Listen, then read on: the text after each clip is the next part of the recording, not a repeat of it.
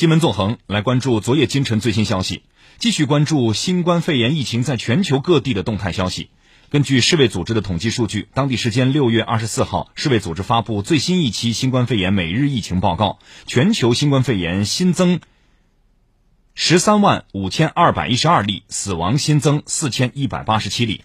当地时间六月二十四号，世卫组织召开新冠肺炎例行发布会。世卫组织总干事谭德赛表示，目前全球已报告超过九百一十万例新冠肺炎病例，死亡超过四十七万例。而在疫情开始的第一个月，只有不到一万例的新冠肺炎病例。世卫组织预计，下周内全球新冠肺炎病例将达到一千万例。根据美国约翰斯霍普金斯大学实时统计数据，截至美东时间下午四点三十三分，北京时间凌晨四点三十三分，美国新冠肺炎确诊病例达到二百三十六万九千八百零六例，死亡病例达到十二万一千八百四十六例。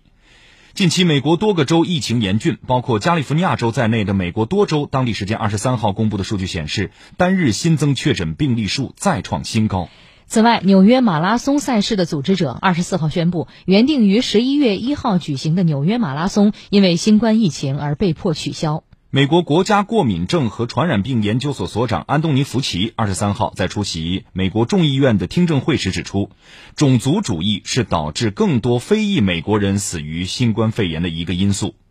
福奇还表示，美国部分地区出现的新冠肺炎确诊病例激增令人不安。接下来的两周将是美国应对疫情的关键时刻。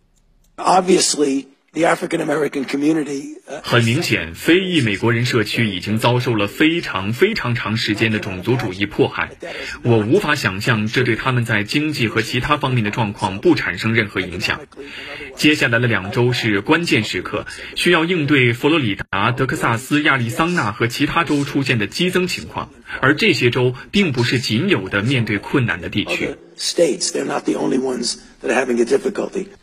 目前，欧盟及其成员国正在就旅行禁令的放宽展开讨论，商定自七月一号起可以允许哪类旅客访问欧盟。二十三号，有美国媒体援引多名欧盟官员的消息报道称，欧盟成员国正考虑禁止美国公民入境，以防他们的到来导致本国疫情反弹。对于欧盟国家可能会禁止美国公民入境的消息，欧盟的依据是什么呢？这又会给欧美关系带来怎样的影响？相关情况马上来连线中央广播电视总台驻欧盟总部记者郑智。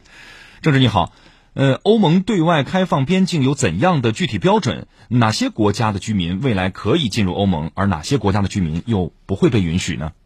好的，目前欧盟绝大多数成员国都已经放开了内部边境管控，欧盟民众在很大程度上已经可以在欧盟内部自由通行。按照欧盟委员会的提议，欧盟将从七月一号开始逐步取消外部边境的管控。欧盟方面表示，欧盟将综合考虑新增感染人数、感染趋势以及检测、接触者追踪、治疗等水平，同时考虑是否互惠互利等因素，来确定哪些国家的民众可以进入欧盟。根据欧盟当地媒体的报道，目前获准进入欧盟的拟定名单里包括中国、乌干达、古巴等国家，而美国则被认为病毒传播高风险的国家，被排除在名单之外。同样被排除在外的还有俄罗斯、巴西和卡塔尔等国家。欧盟新闻网站援引内部消息指出，欧盟认为美国抗疫是失败的，未能有效控制疫情。当前，美国的新增感染人数仍然在不断上升。如果现在就允许美国民众进入欧盟，将给疫情防控带来很大的威胁。据悉，欧盟委员会将在二十六号再次就这份名单进行讨论，预计将很快正式公布结果。主持人，嗯。如果欧盟真的把美国排除在外，是否会给欧美关系造成一定的影响呢？实际上，美国很可能被排除在外的消息，首先是由美国媒体爆出的，随后欧洲各大媒体都非常关注，纷纷进行了报道。欧洲国家是美国游客最主要的旅游目的地之一，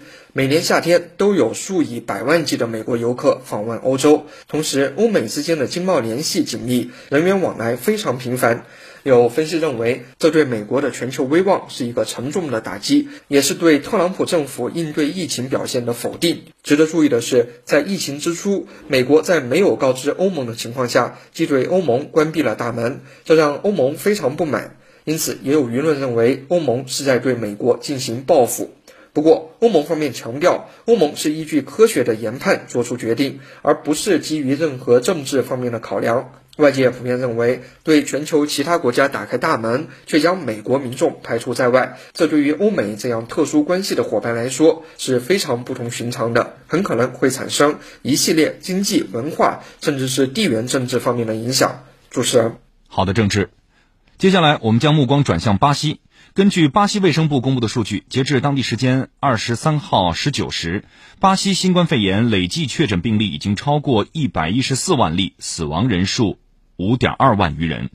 近日，巴西亚马孙原住民协调组织和亚马孙环境研究所共同完成的一项研究显示，巴西原住民疫情形势较为严峻。详细情况，我们来听中央广播电视总台驻巴西记者马杰发回的报道。研究结果显示，巴西亚马孙地区原住民的新冠病毒感染率和病亡率均高于全国平均水平。巴西亚马孙地区每十万名原住民中有五十二人因感染新冠肺炎死亡，而巴西全国每十万人中有二十一人因此死亡。亚马孙地区每十万名原住民中有七百五十九人感染新冠肺炎，而全国每十万人中有四百一十三人感染。亚马孙环境研究所科学主任安娜·阿伦卡尔认为，新冠肺炎疫情在巴西各地的发展是不均衡的，其中亚马孙地区原住民受到的影响较为严重，而亚马孙州所在的巴西北部地区也是全国五个地区中死亡率最高的地方。据了解，巴西目前大约有八十多万名原住民，分属三百多个部落。这些原住民很少与外界接触，对于病毒和流行病的抵抗力非常弱。